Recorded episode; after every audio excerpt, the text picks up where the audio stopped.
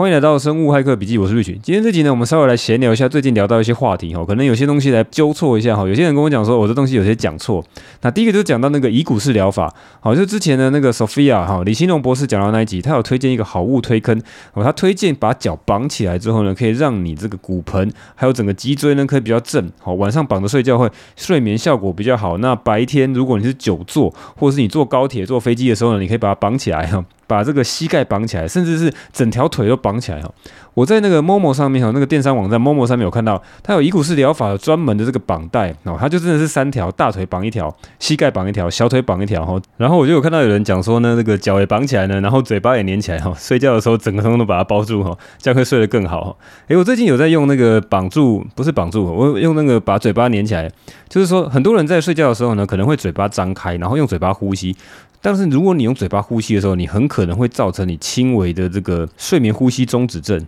所以你睡到一半的时候，有可能你那个呼吸道会被卡住。睡睡睡睡到一半的时候，你用嘴巴呼吸的时候，你的这个呼吸道会比较不顺哈，比较会干掉，不像你在用鼻子呼吸会比较好。所以呢，如果你把你的嘴巴用粘起来哈，我有买到一个应该是日本的，还是 3M 还是我还是哪一家忘记，反正你去电商网站找找到就可以找得到，说嘴巴可以把它粘起来，睡觉的时候把嘴巴粘起来哈，用类似那种比较好的胶带哈，不要有残胶，撕下来不会痛的那种胶带，它有专用的哈，专门粘嘴巴的那个东西，你把它粘起来之后，你晚上睡觉的时候呢，你就不会因为啊不自觉的睡着之后呢，嘴巴张开。用嘴巴去呼吸，哦，导致你有可能轻微的睡眠呼吸中止症。那这有什么影响？哦，我我觉得差很多。我最近又用了一次，我发现说，我把它粘起来之后呢，晚上睡觉的时候，我的这个静止心率呢就会比较平稳。好，什么是静静止心率？就是你睡觉的时候，晚上心率会比较低嘛，心跳会比较慢。好，一般来讲会低于低于五十下，每分钟低于五十下，有时候会四十几下。好，那那我就觉得那很正常，因为你其实你在一个很低耗氧的情况，好，没有在动的时候，所以呢，诶，通常来讲，我会觉得说，如果你的这个心率太高的话，反而是因为太亢奋哈，我自己感觉反而睡得比较不好。那你的心率相对比较低的时候，也不能太低了哈，四十几下、五十下都我觉得 OK。那这种东西，我用那个 Apple Watch 去量的，所以我会看到我整天整个晚上大概这个心率哈，我发现大概就是在五十下左右，而且它那个非常平稳，它不会突然变得很高，突然变得很低啊，突然变得很高就代表你有时候突然缺氧了。你呼吸吸到一半缺氧哈，那你自己没有自觉，你睡到一半的时候可能会有轻微的醒来，那马上又睡着，那反复的做这样的动作会影响你睡眠的品质很多。所以那天呢，我又把我的这个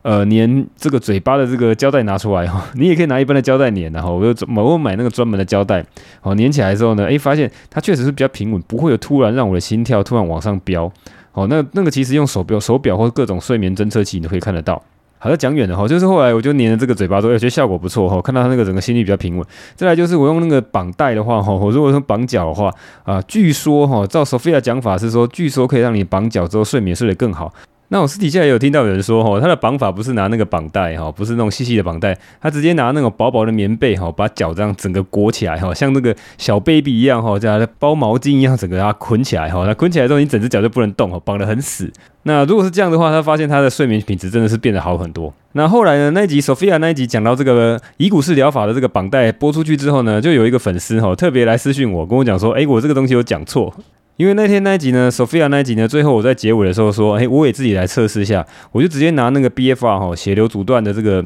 血流限制的这个绑带哈拿来这个用一下哈，就把它当做是这个绑带哈，但后来发现那个。呃，Sophia 其实他特别有讲过哈，这个这样的比较正宗的做法，以股式疗法的那个绑带必须要是没有弹性的啊，比较传统的这个这个没有弹性棉质的这种绑带，或者是那种尼龙纸的哈，有那种魔鬼粘的。那后来呢，就有一个粉丝来跑过来跟我讲说，诶，这个东西是二十年前哈，他妈妈就已经非常推崇的一个做法。哦，当初他们小孩在看他妈妈在做这件事情的时候，都觉得好像是不是信了什么邪教呢？哦，发生什么事情？为什么要把自己脚绑成这样，五花大绑这样？那而且呢，他自己呢？这个柜子里面呢，还有他妈妈亲手帮他做的两条的这个绑带，那必须要是棉质的，而且是不能够有弹性的哈。那至于为什么不能有弹性，好像是书上有讲到说这个原理必须要绑得很死哈。那我不知道这个是不是后来有一些改进啊？那至少呢，后来我在买这个电商网站上面，Momo 上面我看到那个绑带，它是稍微有一点点弹性，但弹性很低啊。所以呢，可能真的是需要有这样特别的这个东西，是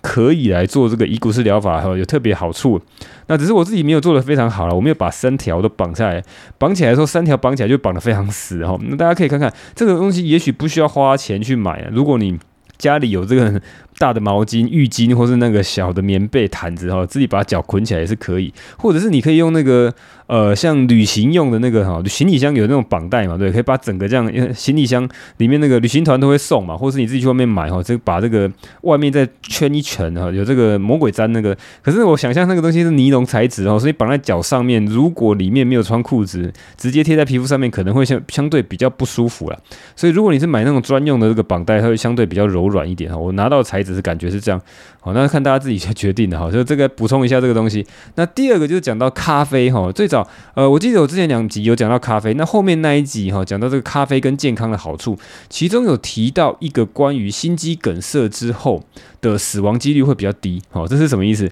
就是说如果你平常有喝咖啡的话。好，那有喝发咖啡的习惯，那你得到了这个假设，你得到了心肌梗塞之后呢，你送医之后死亡率会比较低哈。那后来就有一个铁粉哈，那我就不讲他的名字哈，他跑过来跟我讲说，这个东西很怪啊，为什么说你这个心肌梗塞之后呢，什么叫做死亡率比较低？心肌梗塞通常是一个非常急性的一个疾病，必须要赶快去急救，不然很快就会这个猝死哈，很容易这个死亡率很高哈。对，他讲的是没错哈，那问题就是说。其实很多时候心肌梗塞就要看你的运气哈，那当然这个东西是呃医生的专长了，呃我也不是想要详细来解释这个疾病哈，这个东西可能听这个医师的卫教会比较准。那我自己的经验是我有一个朋友，有些同事哈，他没得过心肌梗塞，好，还有一些亲人也得过心肌梗塞。那心肌梗塞可大可小，有时候是说是心绞痛哦，你第一次发生的时候你就觉得说哇心很这个心脏的位置很痛，而且有时候痛到肩膀上面来。那这个时候你可能还有机会，好自己跑去医院里面去找医生。那医生如果诊断说这个有问题的话，他可能可以马上帮你做这个心导管手术，或是其他给药的这些方式来治疗。那就要看你这个运气，说你的这个血管堵住的情况是多少。哦，那如果说呃有些人确实是没有整个堵住啊，不是说马上哈心肌一梗塞马上就倒下来，完全就不省人事哈，这个完全没有血流，不是这样子。通常他这个是，如果你有心绞痛的时候，你还有机会到医院去做急救。那他好像有一个黄金急救期，多久？九年要把它打通，或是用什么药物把它溶开，把这血栓溶开，那后再去做这个心导管手术。那这边讲到这个也是个统计的做法啦，就是说它这个不是一个随机双盲对照试验啊，不是说你心绞痛之后看看有没有喝咖啡的人哦，是不是有死亡率比较低。他这个统计的方法是因为说，看你平常有没有喝咖啡，你有得心肌梗塞的人，再去看看说，把它分成两类人，是有喝咖啡习惯的人呢，得心肌梗塞之后呢，死亡几率是高还是低？好，再跟另外一组呢，没喝咖啡的人哦，心肌梗塞之后的死亡率，这两个来做比较哦，那不是说你得了心肌梗塞之后赶快喝咖啡，可以可以去增加你的这个存活率哈，没有这种事情哈，你那时候喝已经来不及了哈。那也不是说心肌梗塞就像这个连续剧里面讲的说啊，突然间这个暴怒，然后呢，心肌梗塞之后马马上倒下来哈，不排除有这种情况啦，但是有时候你还是有些机会到医院去做治疗。那这个也是一个观察性的研究，说如果你有喝咖啡的话，心肌梗塞之后被救回来哈的几率比较高，死亡率会比较低。好，大概就补充说这个东西。好，那接下来我们谈另外一个话题，就是讲到论文造假的话题。啊，论文话题这个最近国内延烧的蛮热的哈，这个跟政治人物相关的这个学位论文的造假哈，那个东西我真的是一点都不在意，因为那东西对人体哦，对我们一般的人呐，其实影响非常的小，根本毫无影响。我要讲这个话题是在讲国外有一个阿兹海默症的研究哦，阿兹海默症是一个很严重的这个失智症的问题嘛，在美国大概是第六名的这个死因，所以很多的这个。科学家呢，前仆后继啊，丢了很多的经费在研究这个呃很难攻克的一个疾病啊，因为其实到目前为止几十年以来呢，其实根本没有很有效的药物可以去治疗。我记得前一阵子美国的 FDA 才上市了一款药物，但是非常有争议，很多的这个学者都去攻击他说，这个样的药物其实效果很差。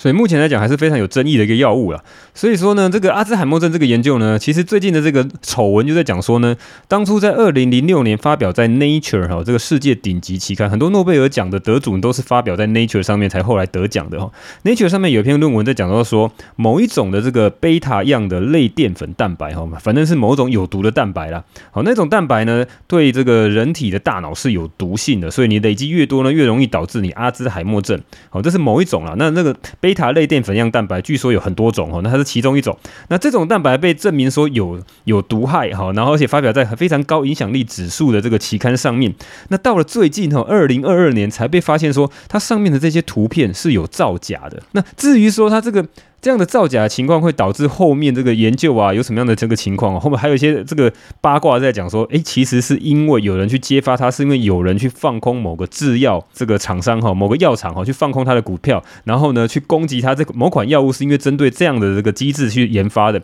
所以如果这个机制是造假的话，它后面会它后面要去研发这些药物呢，很可能就会完全的失败嘛。重要是说，为什么二零零六年到现在二零二二年已经几年了？十几年了哈，有没有二十年？二零零二年是二十年，还没有二十年。好，十几年呢，我们才发现它是造假，而且还是有一些这个 financial incentive 哈，因为你要去放空这个股票，才去发现，才去抓到这样的作者是有问题的。Nature 期刊难道审核不严格吗？非常严格，你要去登上去非常困难，你要有这个编辑的这个呃认可，然后才能够去送到这个所谓同侪审查哈。所以在整个学术界呢。都是非常的认可，非常的尊敬，说这样的呃把关的机制呢，是可以带给我们非常真实可靠的科学。但事实上，我们一再的看到这些事情呢，学术造假根本没有办法在第一时间就抓到。你第一时间抓不到哈，第一次要刊登上去抓不到没关系，那你是不是过了一两年、两三年，呃，有更多的研究之后呢，可以发现说，哎，可能可以发现这个研究是有问题。哎，没有，一年、两年、三年、五年、十几年了，到现在才发现说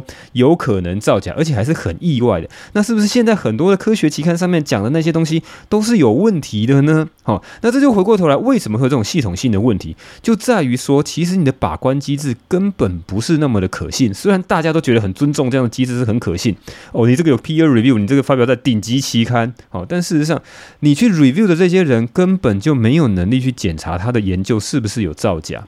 因为这些数据都是科学家给的，然后给出来的这个数据根本没有能力重新去复制它。你 review 它的人根本没有能力去重新复制它，你必须要花一样的人力、一样的经费、一样的时间，才能去重做一样的试验，根本就做不出来哈。尤其是这种跟创新相关的东西啊，不是像一般老师改作业有有标准答案可以来对哈啊，你这个答案对啊就给你过哈，都不是这样子嘛。所以现在这种科学的问题就在于说。我们根本就没办法去相信一些很短期的事情，这个东西短期内的这个变化，科学数据的变化，其实我觉得有点像是短期的股价的变化在那边波动。长期来讲，股价是会针对这个基本面去做嘛？哈，如果你这个国家的经济比较强，那它的股票就会一直涨。像美国的股市就是长期长年以来就一直在上涨。哦，但是短期的这个波动，哈，你遇到 COVID-19，遇到现在这个升息缩表的问题，它就有可能大幅的下跌。哈，短期的这边上冲下洗呢，这个是没办法预测的。但是你长期是可以看得到这些趋势的。那就跟我们现在科学的数据相关嘛。你短期内是很难去预测，说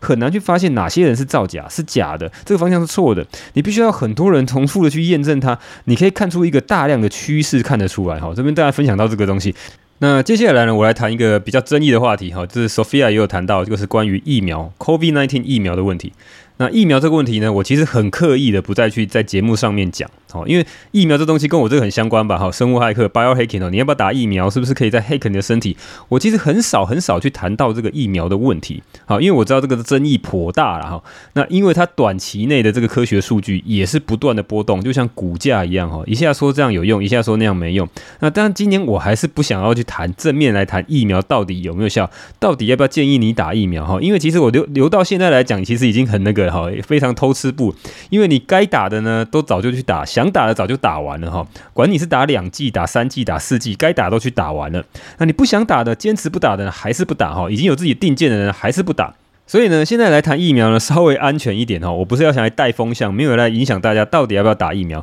我只是讲一些我自己的观察哈。第一个观察就是刚讲的，科学的数据呢，有点像是呃，疫苗是有点特殊啦，它有点像这个初一十五不一样哈。科学数据怎么会这样子呢？短期内的科学数据确实是会大量的波动，尤其是这种大量研究哈。哦，每个月跟你讲的这个讯息，好像跟上个月又不一样了。哦，那这东西就跟股票很像嘛，刚刚讲的跟股票很像，但是它长期会出现一个趋势。会最后去验证说这个东西在科学上的真相是什么？好，那当然到目前为止，我觉得这个时间还不够，所以我们也不用来讲它到底是什么。它常常这边波动嘛，但是我就讲到一个比较容易来观察的一点，好，就讲说说我们已经很多年的历史是讲到这个季节性流感啊，季节性流感大家都其实比较少来看，尤其是去年嘛，大家都。口罩戴得很紧，所以很多的这个医师都讲说啊，很多人也不去打疫苗，因为根本没有人得到一些感冒啊、好流感的这些问题。那事实上，去年呢，美国 CDC 呢有一个统计，关于季节流感的。去年年底呢，二零二一年跟二零二二年初哈，就上个冬天的这个季节流感疫苗，到底能不能够防止感染呢？哈，CDC 的官方统计，美国的统计数据只有百分之十六，十六趴的效果防止感染。那统计的方式很简单，他是看你说你是不是会因为打完疫苗之后还会得到流感，然后然后呢去挂门诊来看病。好，你知道在美国挂门诊其实蛮贵的，所以你真的是因为流感有很严重的症状，你才会去看病嘛。哈，那这种问题呢，你会发现说只有十六趴的保护力，有打跟没打一样。这跟我自己的经验也很像啦。我记得好几年前我也打过疫苗哦，流感疫苗打完之后呢，没多久哦，大概一两个月就得到这个 B 型流感哦，B 型流感很严重哦，躺在床上不能动，全身骨头酸痛哦，也过了一个礼拜才好哦。那他的统计方式就这样跟你讲说，去年冬天的这个季节流感呢，只有十六趴的效果，这已经是这么成熟的季节性流感。每年流感的变异，哈，每年流感病毒的变异，你的疫苗还是没有防办法防范住它。人类生物科技还是没办法对付这么常见的这个病毒，哈。人类距离上帝的距离还是很远啊，哈。你没有得到上帝的能力，太早了。那我的观察就到这边了哈，所以各自大家各自评估了哈，你自己觉得说到底疫苗对你的好处还是坏处，自己各自有一把尺哈。这东西啊，我是这东西为什么不想讲？因为太多言论审查，这是事实，太多言论审查了哈。你不管讲什么东西，你要客观来讨论科学，他就会跟你做言论审查，那会跟你讲说这个是假的，那个是假的哈。现在最大的问题就是这种事实审查有点像期刊的这个同侪审查一样，哦，看似很权威，但事实上呢，很多时候呢，这些专家学者可能有时候也没有能力去判断到底是对是错。好，那接下来再来聊一下那个我们之前有统计咖啡包的团购嘛，那只是说呢，我发现呃来团购的人也不少哈，一两百个人有来团购哈，有登记这个 email，然后有留一些建议哈，我念一下有一个建议我蛮有趣的，他说呃如果你要去能够缓释咖啡的话。哦，你可以用到一个所谓的菜宴，菜宴是有点像是洋菜吧。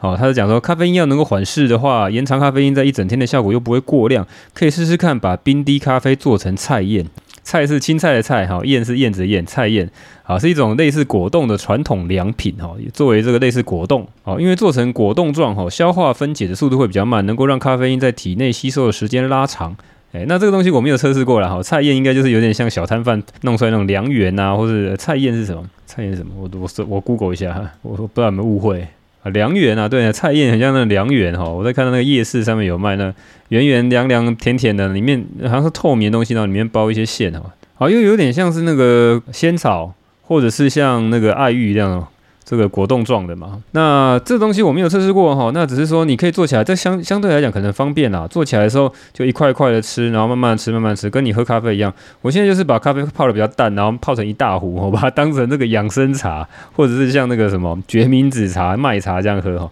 喝得很淡，那我就慢慢喝，慢慢喝，好，不要让那个咖啡因一次冲到脑袋里面。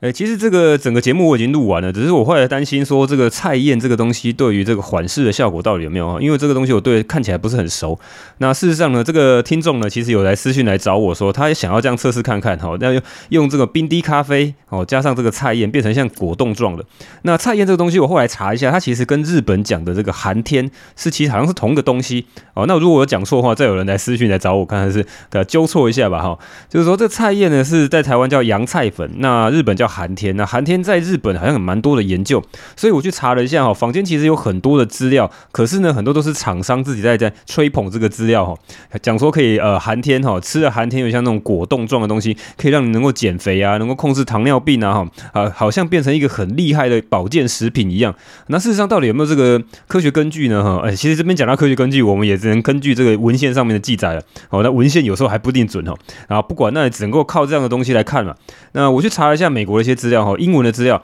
我发现像 WebMD 这个网站哈，这个网站是会谈到一些药物跟一些营养品的东西。好，WebMD，MD 就是那个医师嘛哈，Medical Doctor 哈，WebMD.com。那这个网站有谈到说寒天这个东西，Aga。那这个东西他讲到说有蛮多日本的研究在讲说，呃，去看看它对于这个糖尿病啊，对于肥胖啊，甚至是新生儿黄疸，好像都有些功效哈。但但是说这研究都很小心，而且可能有一些 conflict。就是有些研究说有效，有些研究说没有效果。那只是说比较能够确定说，为什么寒天能够减重哦？至少说很多厂商的宣称来能够减肥减重的原因，就在于说。寒天本身在这个肠道里面，它会膨胀，哦，那膨胀之后会让你导致饱足感，所以你有饱足感之后就不会吃太多的东西，所以才有可能是说你让你食物减少摄取，哦，让你能够常常就比较饱，哦，吃了之后呢，不会去吃其他更高热量的食物，啊，那这个的原理大概就是这样。那至于说它能不能够让咖啡能够缓释，哦，这个我不知道，资料上面没有看到，所以呢，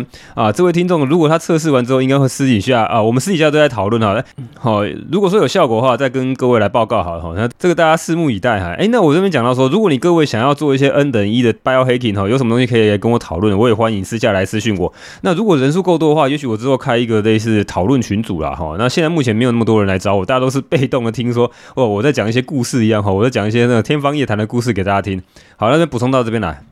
好，那当然还有一些这个做法，哎，这边也顺便聊一下好了哈。如果说上次我记得有谈到说，如果咖啡因过量的时候怎么办哈？你可以用这个呃尼古丁哈，尼古丁不是叫你去抽烟哈。我记得在咖啡那集有讲到，有两集咖啡忘记是哪一集有讲到。如果说你怕过量的话，你就用一些尼古丁。那尼古丁其实现在外面。呃，市面上像那个大型的药局都有在卖那个尼古丁的这个治疗方案哈，让你做戒烟方案的，看你是咬口香糖还是贴片，还是最近有这种喷剂哈，直接喷在嘴巴里面，透过这个嘴巴的黏膜吸收哈，那个号称可以快速达到大脑哦，尼古丁可以快速的冲脑，跟你抽烟那个有异曲同工之妙。所以如果你这个咖啡因容易过量哈，你就备一个这个这个尼古丁哈，又以毒攻毒这个概念哈，事实上尼古丁的毒性很低啦，那当然它有成瘾性哈，你自己要小心，不要去成瘾。那一般一般来讲，这种治疗性的药物也不太会让你成瘾的。你抽烟是会成瘾哈，一直想要抽啊，而且抽烟有一种特别的仪式感，好像夹住这个一个烟的这个感觉，然后在某个情境跟别人聊天，然后烟雾袅袅，你会去习惯去做这件事情。那咖啡因过量的时候，可以靠尼古丁。好，去增加尼古丁的摄取，来去减少咖啡因在血中的浓度，因为它去增加这个一个呃一个肝脏分泌的酵素叫 CYP1A2 哈，之前有介绍过，这个很特殊的酵素，那这个酵素会去分解咖啡因。那像有些人的去分泌这个啊、你你的 DNA 里面会去记载说怎么去制造这样的蛋白质酵素，哦，但是有些人的基因呢，可能就是制造这种蛋白质酵素比较缓慢，所以你很容易在身体里面累积大量的咖啡因，就算喝了很少的咖啡因呢，你。你会让你的咖啡因大量留存在身体里面，然后因为咖啡因是很小的分子，它会钻过我们大脑的血脑屏障里面，好跑到大脑里面，可是它是一个神经兴奋剂，好，但是呢，尼古丁也是某种神经兴奋剂哈啊，我们讲 biohacking 本来就是很争议的话题哈，这个东西也是合法的药物，如果你是成人的话，你可以合法去买到这个东西，不需要有这个处方签，好，你不需要去看医生得到处方签，你到药局只要有药师执业，你就可以拿到这样指示用药，它一样是个药品哦，你使用上要小心哈，啊，你在用的时候不要说是 Rich 教的哈。好，这是这是某种的 biohacking 哈，国外的 biohacker 他会拿来当成上台前上台前少量的使用尼古丁，让你这个整个身体更加的冷静哈。那我自己其实我自己有在用哎，就是我最近也买了一条这个。呃，尼古丁的喷剂，哎，这个会不会在节目上面讲啊？哈，这东西反正是合法取得的哈，我也没有去那个拿到呃这个非法的药物嘛，哈，在台湾很容易买得到哈。我的做法就是，因为我不抽烟哈，所以我对于这个尼古丁的耐受度很差，所以我不可能像一般戒烟的人哈，一一次就喷一剂哈，他一剂在一公克的这个。尼古丁哈，一次喷到嘴巴里面，我肯定受不了这样这么高剂量的尼古丁，所以我会把它喷在这个比较小剂量慢，我我再去做 micro dosing，我把它喷在干净的卫生纸上面，然后慢慢的哈把它插在这个我嘴巴黏膜里面。那一般来讲，你会去比较容易吸收是放在这个舌下黏膜哈，所以我就把它插在舌舌头下面，然后它可以快速的到达我的大脑。那我的感觉是。它会让我大脑更加的冷静哈，只要如果不过量的话哈，会更加冷静，而且会减少我因为喝过多的咖啡，好这种焦躁不安、心跳快的问题。好，这东西这个两个平衡，所以我有喝咖啡，然后有咖啡因的这个增加大脑效能的好处，然后用尼古丁呢，也可以增加我冷静的程度。所以我在录音的时候呢，会相对来讲讲话会比较有条理。诶，我不知道有没有啦，我今天讲话到底有没有比较条理？我刚好有用一些尼古丁跟喝一些咖啡了哈。好，那今天节目内容到这边啦，都是闲聊一些比较杂项的一些话题哈，大家大家东聊一点西聊一点哈，那希望对大家有帮助。那接下来我们很已经很久没有在念这个五星留言哈，来念一下五星留言好了。好，那第一位是在七月二十号有评论的哈，这个评论不会念 B 开头的 B 大好了啊，太有帮助了，推爆继续敲王哦。那里面内容呢讲到继续来推，听完 Coach T 那一集有提到四十 Zen 哦，应该是 Forty Years of Zen 哈，就是四十年的禅力禅修功力啊，运用科技来结合关于冥想跟帮助身心灵提升的方法。我知道达赖喇嘛也会跟世界各地的脑科学或行为科学研究者开研讨会。讨论一些结合宗教跟科学证据的行为或想法，想知道有没有认识类似这种入世修行者能够访问？好，有在修行却又能够吸收现代新知佐证。哦，他们对于身心的运作应该比一般人了解更多哈，应该有一些修行方法能够提升身心运作。顺便想问 Rich 有没有目前最推荐的三本书，浅显易懂或比较学术的都可以，谢谢。好，那这关于这个 B 大讲的哈，你有好几个问题。第一个是说有没有认识这个修行者可以来访问？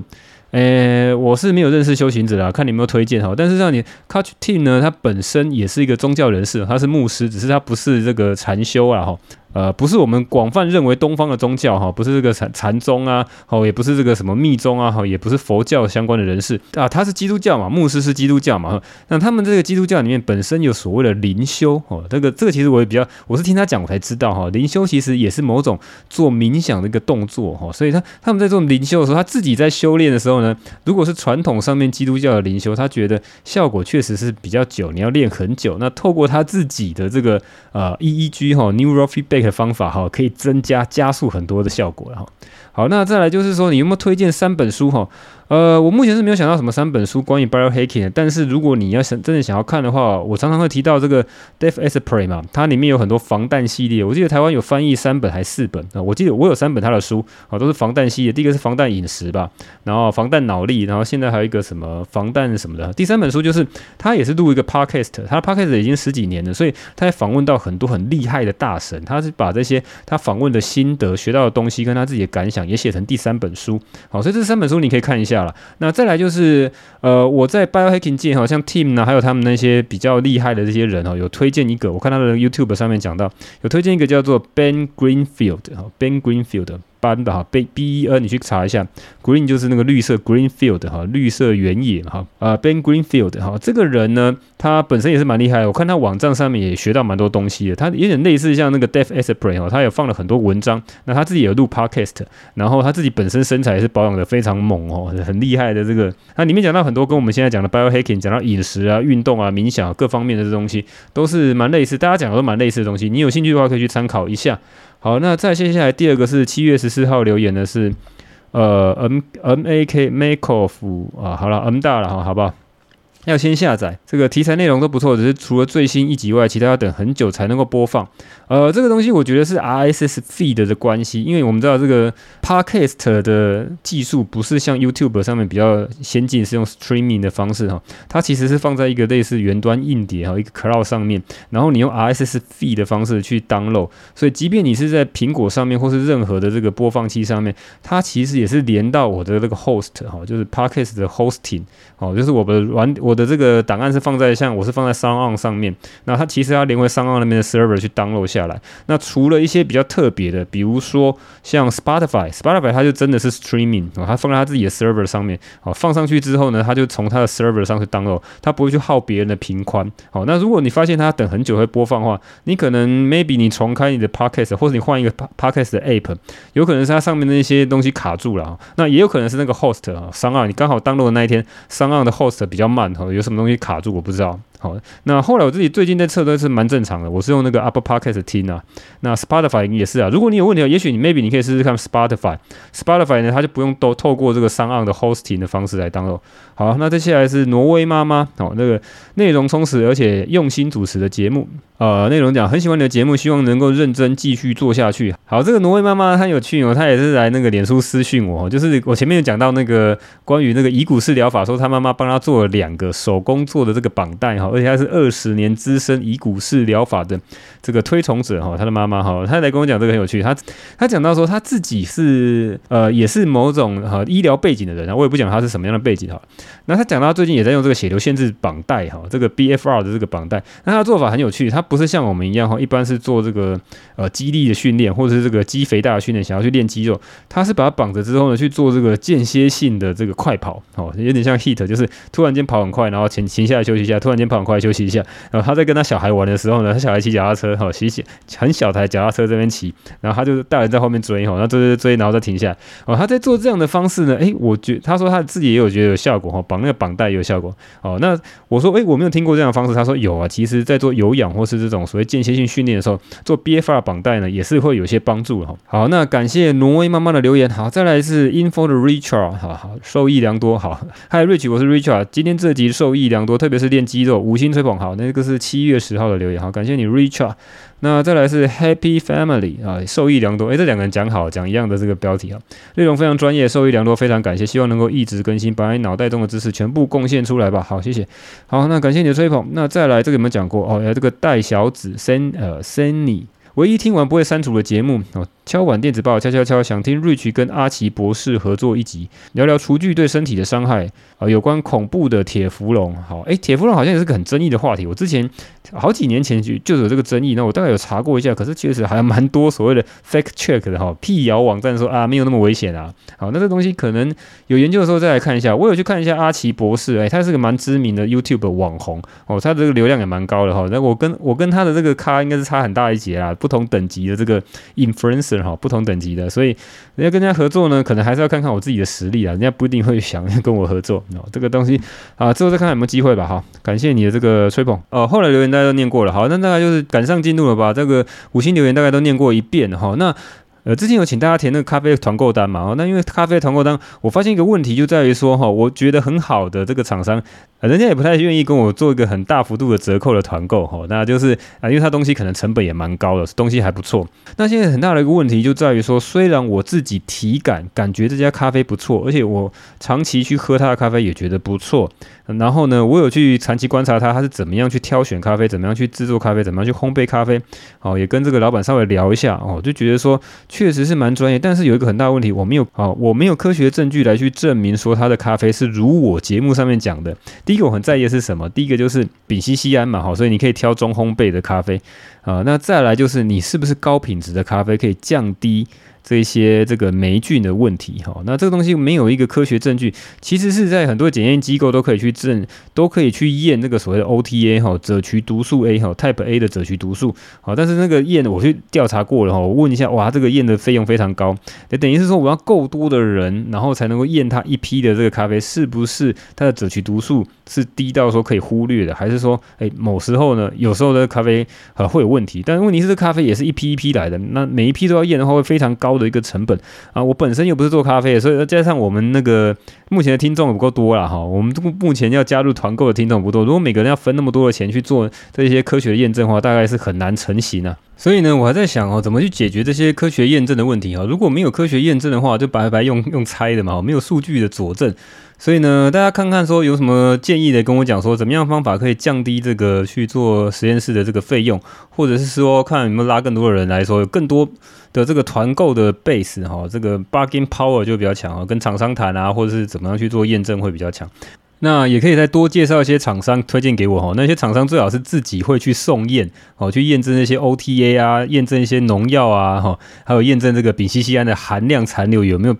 到达我们这种高标准的高品质的咖啡了哈。好吧，那今天就这样了，那之后看有什么结果的话再跟大家报告，或是大家来找我私讯聊一聊吧哈。我是 Rich，这里是生物骇客笔记，拜。